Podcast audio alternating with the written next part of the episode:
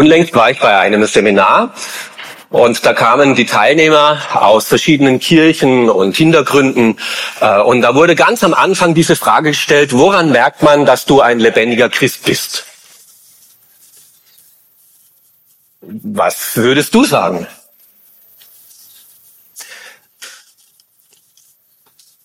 Die Antwort der Referentin war dann, wenn andere über dich sagen, dass du dich zum Guten weiterentwickelt hast. Wenn andere über dich sagen, dass du dich zum Guten weiterentwickelt hast. Was denkt ihr dazu? Stimmt ihr zu? Würdet ihr sagen, ja, nein, hm, schwierig?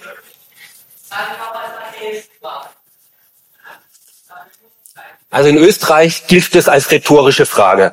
Ähm, ich merke, ich muss mich hier akklimatisieren. Ähm,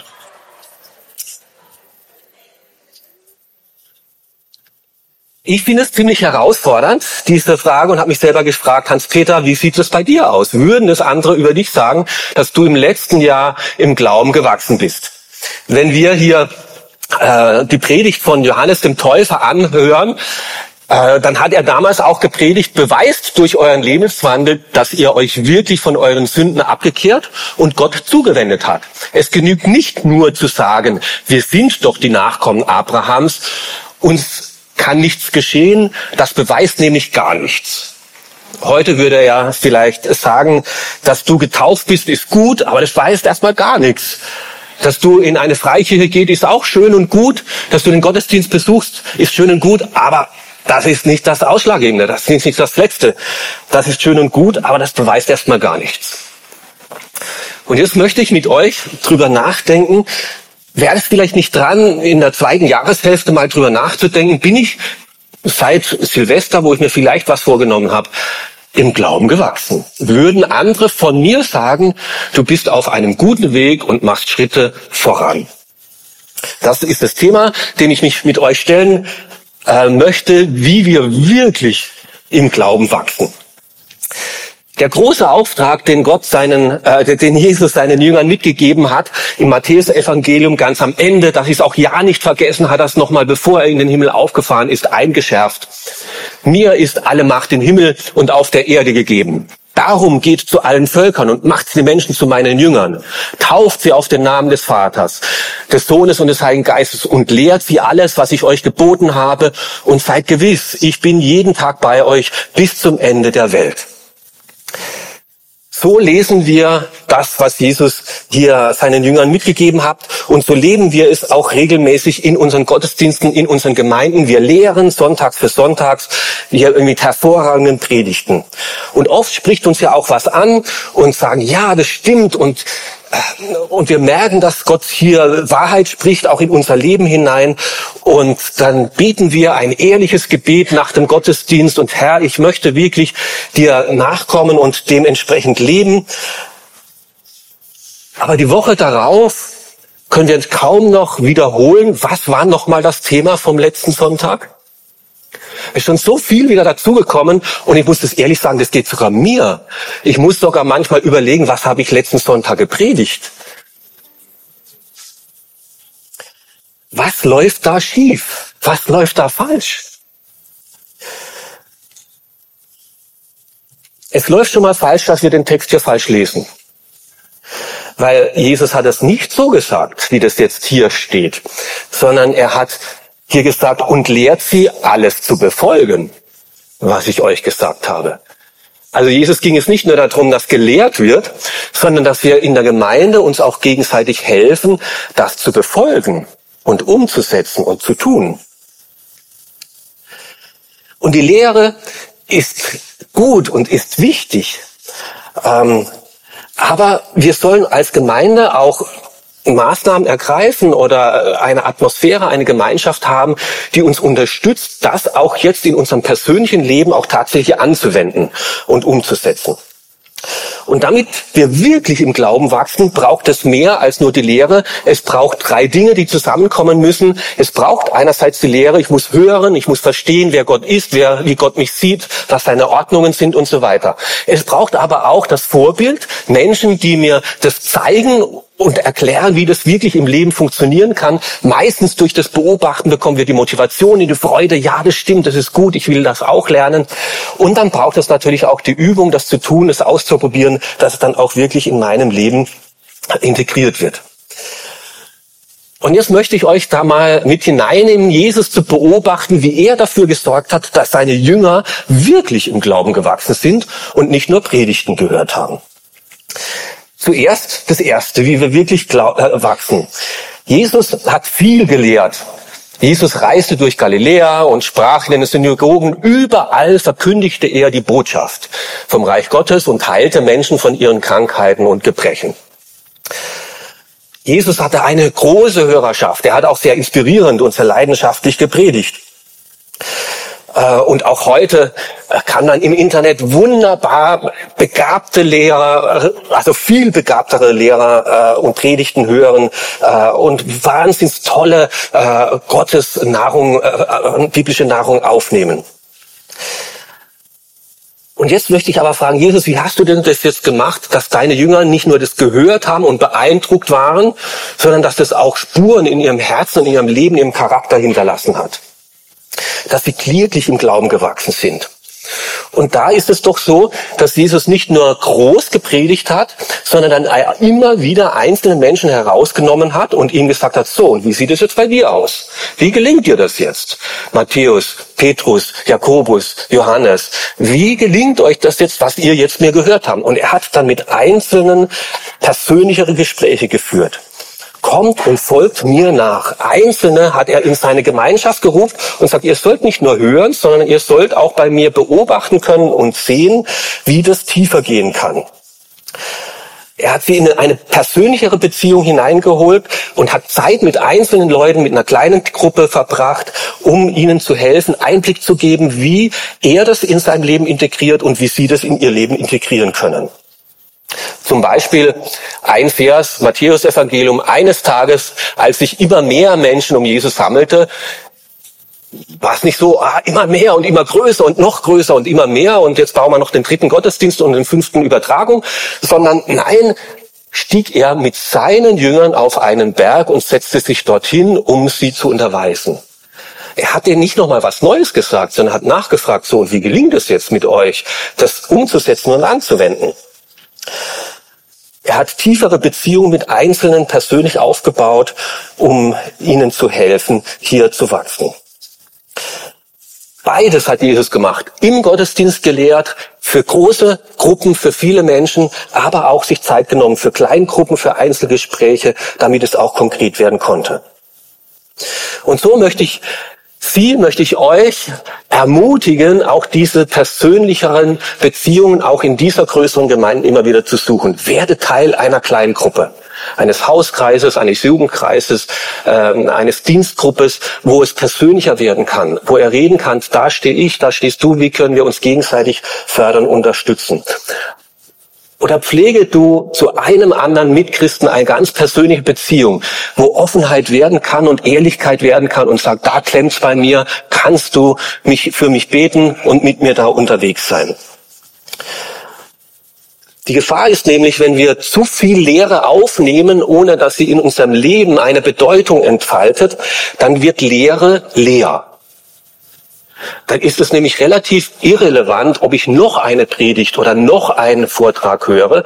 Wenn es keine Spuren in meinem Leben hinterlässt, dann überstapeln sich die Wahrheiten und dann werden wir zu sowas, zu einem Kopffüßler. Ja, das ist in, äh, in der kindlichen Entwicklung was ganz Normales. Äh, also so mit circa ab drei Jahren, äh, wenn, wenn ein Kind den Papa malt, dann malt er ihn so. Ja, wahrscheinlich den Papa mit. Ja. Das entspricht dem Altersstand von drei Jahren, ja, aber da fehlt Wesentliches. Und damit wir nicht im Altersstand von drei Jahren im Glauben bleiben und nur unser Kopf immer größer wird und der Körper fehlt und, die, äh, und, und unser Glauben nicht wirklich Hand und Fuß bekommt, Deswegen ähm, müssen wir immer wieder das auch in unser Leben integrieren. Das Problem ist, dass sich Verstehen wie Veränderung anfühlt. Wir denken immer, ja, jetzt habe ich es ja begriffen, jetzt habe ich es ja verstanden und glauben, dass wir es dann dadurch auch schon leben würden. Das ist aber ein Irrglaube. Wenn es so leicht wäre, dann wäre ich in der Schule immer gut gewesen. Weil verstanden habe ich es ja eigentlich. Nur ist zwischen passivem Verstehen und aktivem Wiedergeben und Umsetzen und Anwenden doch ein weiter Weg gewesen. Von dem, was wir gehört haben und gelernt haben, verstanden haben, wird nur zehn Prozent in unserem Leben sich als wirksam erweisen. Wenn wir mehr wollen, mehr im Glauben wachsen als irgendwie so durchschnittlich automatisch zehn Prozent, dann braucht es noch weiteres. Um jetzt das ein bisschen deutlich zu machen, äh, möchte ich da ein Beispiel äh, euch das illustrieren. Äh, also ähm, ich lehre euch jetzt jonglieren. Äh, also in der stärkeren Hand, also das ist bei mir äh, die rechte Hand, da hast du zwei Bälle äh, und der linke Band einen Ball. Dann da, aus der Hand, wo du zwei Bälle hast, wirst du einen Ball hoch, etwa auf Augenhöhe. Und bevor der wieder den nach unten fällt, musst du auf der anderen Hand diesen Ball auch hochwerfen auf Augenhöhe und dann machst du das einfach so immer weiter. Logisch? Gut, das wiederholen wir jetzt, ja, damit du das auch wirklich weißt. Also in welcher Hand habe ich zwei Bälle? In der stärkeren Hand, genau. Welchen Ball schmeißt du hoch? Da, wo du zwei hast, genau. Wie hoch schmeißt du denn? Augenhöhe. Wann musst du den anderen Ball äh, aus der anderen Hand schmeißen? In dem Moment, wo er runterfällt, genau. Auf welcher Höhe schmeiße ich den wieder? Auch auf Augenhöhe. Wann muss ich dann den dritten Ball schmeißen? Auch wenn der wieder runterfällt. Okay, gut, das wiederholen wir jetzt nochmal. Gut. Und dann machen wir einen Test. Dann machen wir eine Übung. Kriegst ein Blatt Papier und schreibst das auf. Wie gelingt Jonglieren? Ja, dann schreibst du in der einen Halt, steigeren Halt und dann schreibst du das alles auf und dann kriegst du in der Schule Note eins. Ja. Und kannst du jetzt jonglieren? Theoretisch, ja. Theoretisch?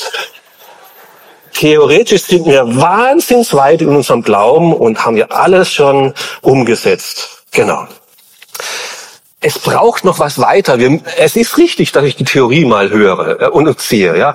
Aber es muss ehrlich sagen, es war ziemlich schwer, so ein Bild zu finden äh, äh, im Internet, weil es gab nur noch YouTube-Videos, die das erklärt haben. Also es gab fast keine Texte mehr oder sowas, nur noch Videos, ja. Und es braucht es. Wir brauchen dann das Vorbild, an dem wir das beobachten können, wo wir es sehen können. Aha, so funktioniert es. Aha, so ist es gedacht.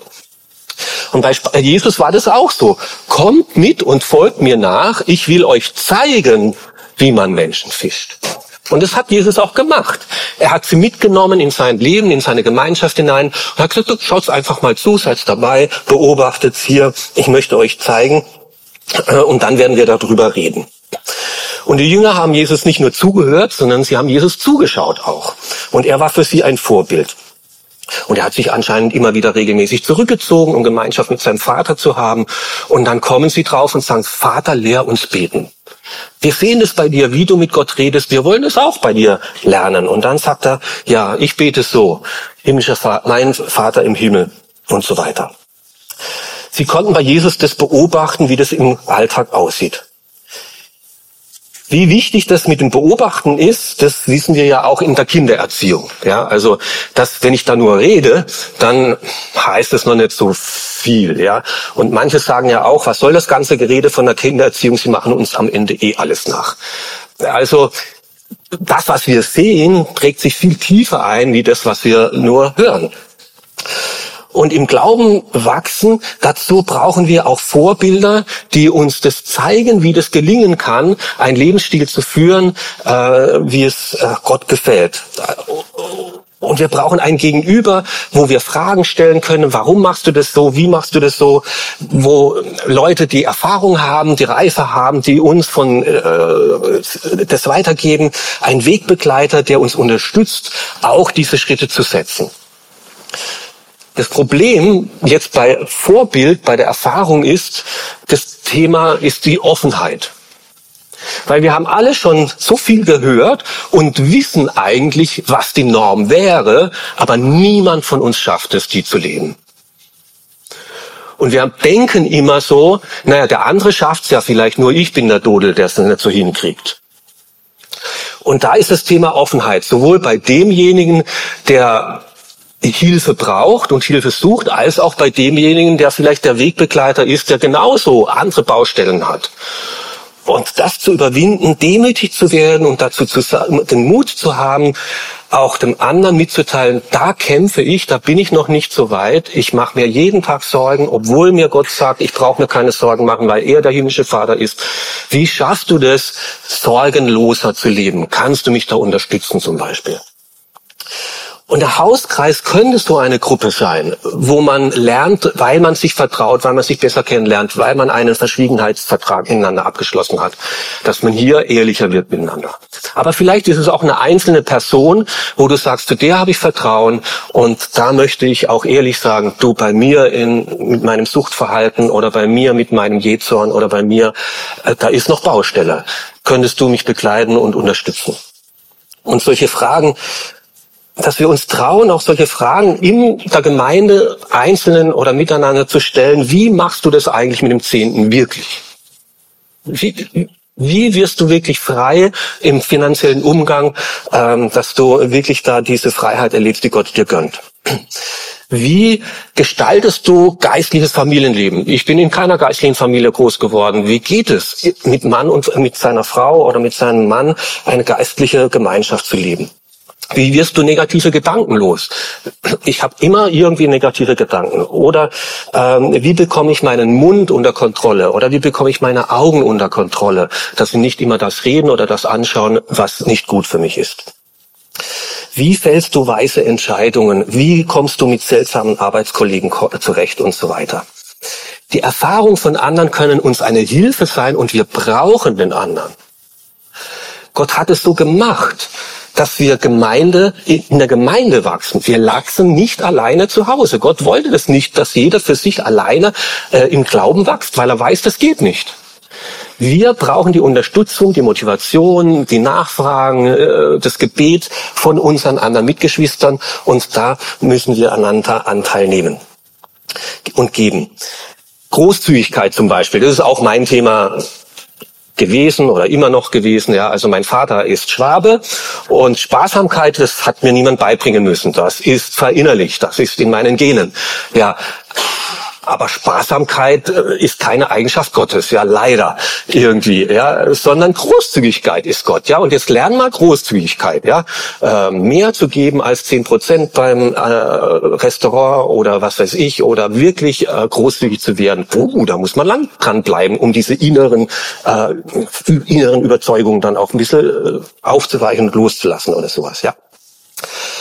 Also ähm, wir wollen also jonglieren lernen und jetzt brauchen wir jemanden, der uns das zeigt. Und weil ich da selber nicht so sicher bin, habe ich den Johannes gefragt, der ein Sportcamp macht, der kann auch jonglieren, oder? Zeig uns das mal, wie das geht. Also was ist deine Recht? Ah, okay, gut. Ah, okay, danke. So, du weißt, wie es geht, du hast gesehen, wie es geht. Okay, da fehlt immer noch was, ja, es fehlt immer noch was. Also diese persönliche Übung und jetzt wird's ja wirklich haarig, ja.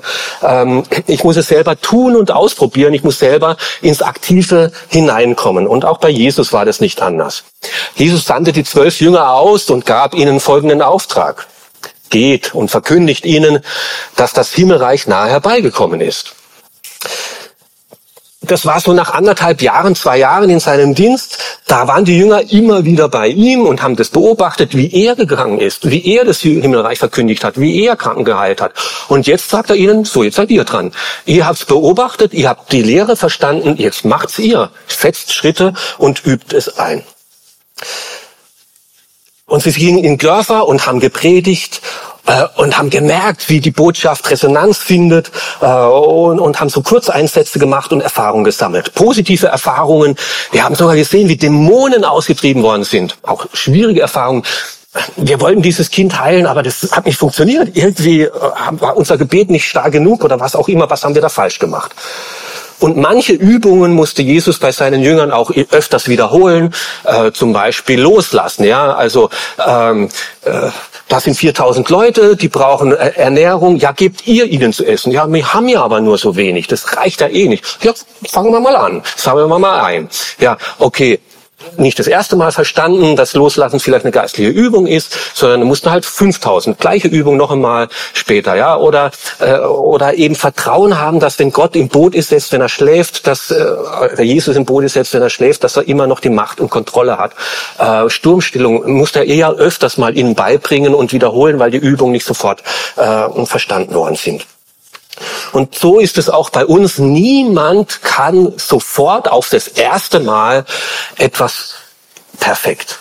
Also wenn du das erste Mal Bälle in die Hand nimmst, wird es normalerweise nicht gelingen, dass du jonglieren kannst. Da brauchst du immer wieder Übung und die Hilfe und das Feedback vom anderen, der dir sagt, ja, wenn die Bälle nicht ganz so hoch schmeißt oder die muss präziser schmeißen äh, oder der andere Ball muss schneller äh, in die Richtung kommen. Ähm, Genau. Also das war mein Problem beim Trompete spielen. Mein Vater wollte, dass ich Trompete spielen lerne als Jugendlicher, als, äh, als Kind oder sowas. Und ich habe die Noten gelernt, die Noten habe ich auch verstanden. Äh, und eigentlich war ich auch motiviert, weil Trompetenkonzerte mag ich heute noch ganz gerne. Aber das blöde Üben. Äh, bei Trompete muss wirklich regelmäßig üben. Und das war mir einfach zu lästig. Und ich irgendwann habe ich gesagt, also jetzt muss ich es auch sein lassen. Oder will ich sein lassen, weil ich nicht mehr üben will. Und äh, das ist die Herausforderung beim Jonglieren, dass ich eben anfangen muss, auch wenn ich noch nicht so gut bin, auch Fehler zu machen und vielleicht peinliche, äh, ja okay, es hat jetzt halt relativ gut geklappt, äh, peinliche Momente, aber weiter wie drei geht nicht. Ähm,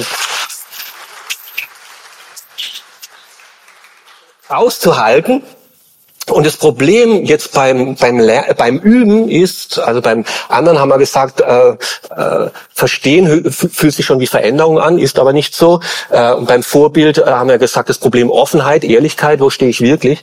Und beim Üben ist das Problem Zeit. Es braucht einfach Zeit. Äh, das passiert nicht sofort, dass ich zu einem großzügigeren Menschen werde. Da muss ich dranbleiben und da muss ich mich erinnern. Und meistens hilft mir der andere, der mir sagt, du, wie geht's dir eigentlich? Du hast das letzte Mal gesagt, bist du Schritte weitergekommen, bleib doch dran. Ähm, und dass ich Zeit nehme, jemand anderen zu begleiten oder dass ich mir Zeit nehme, äh, eben an gewissen Dingen auch dran zu bleiben. Und ich mache meine Herausforderung, meine Aufgabe ist ja im Bund der evangelikalen Gemeinden äh, für Nachwuchsleiter zu fördern. Und da bin ich viel in Gemeinden unterwegs und mache sehr gute Seminare, vertrauenswürdig leiten. Wie können wir bei Jesus leiten lernen? Was ist eigentlich Leiten? Wie sieht gute Leitung aus? Wie können wir so leiten, dass andere Menschen uns gerne folgen? Und dies, nach den Seminaren sind wir meistens tief beeindruckt und boah toll und klasse und so. Ja. Ähm, und dann frage ich aber ganz oft und sage ich so, und wer von euch will das jetzt wirklich lernen? Ich bin bereit, ein Zoom-Meeting zu machen alle zwei Wochen mit dir und das wirklich, dass du das in deinen Leitungsalltag integrierst. Und meistens sind es von 20 oder 30 Leuten nur einer, zwei oder drei. Aber ich kann dir sagen, die drei lernen's. Die anderen wissen's nur. Wie viele Seminare haben wir schon besucht, die so gut waren und die so toll waren, aber die es nicht wirklich geschafft haben, in unser Alltag zu kommen. Wir brauchen da die Übung und die Übung hilft uns einfach der andere dass wir äh, dann wirklich Fortschritte machen. Und das ist unser Thema, wie gelingt es uns wirklich im Glauben zu wachsen. Und wir haben Jesus beobachtet, dass er nicht nur gepredigt hat, sondern auch mit Einzelnen nachgefragt hat, wie gelingt es dir in deinem Leben, das persönlich anzuwenden. Und zwar mitten im Alltag, beobachte du mich, beobachte ich dich und wir helfen uns gegenseitig, dass wir konkret Schritte auch machen äh, und wir brauchen das sichtbare äh, Vorbild. Und ich würde mir freuen, wenn ihr euch als FEG Karlsruhe dazu entschließt, dass wir nicht nur Gottesdienst miteinander teilen und Lehre aufnehmen, sondern dass du eine, dir eine Kleingruppe suchst oder eine Person suchst, wo du sagst, und da möchte ich lernen, offen zu werden und Einblick zu geben, dass er mir hilft, die andere Person mir hilft, wirklich im Glauben zu wachsen. Und dem gebe ich die Erlaubnis, dass er nachfragen darf. Ich habe dafür gebetet. Wie geht's dir inzwischen? Soll ich weiterhin dranbleiben? Äh, lass uns doch miteinander unterwegs sein. Ihr hört so gute Predigten hier. Also wirklich, ihr habt wirklich begabte Prediger. An dem liegt's nicht. Also denen könnt's nicht die Schuld geben. Ja, aber das andere können die nur bedingt für euch machen. Du musst dir dann selber suchen, wer ist für mich diese Vertrauensperson, mit der ich jetzt hier einen Schritt weitergehen möchte. Und äh, wen möchte ich Einblick geben in mein Leben und für wen möchte ich vielleicht ein Begleiter sein, wen möchte. Und dann für welche Aufgabe, was geben wir uns, nehmen wir uns wirklich Zeit, dass wir da anhaltend genug dranbleiben und wirklich äh, auch Schritte setzen, wo der andere nicht fragen kann, und hast es praktiziert, du hast dir doch dieses vorgenommen, du wolltest regelmäßiger beten oder du wolltest einen Gebetsspaziergang machen oder du wolltest äh, eine Andacht in der Familie machen, wie ging es dir dabei oder äh, und so weiter.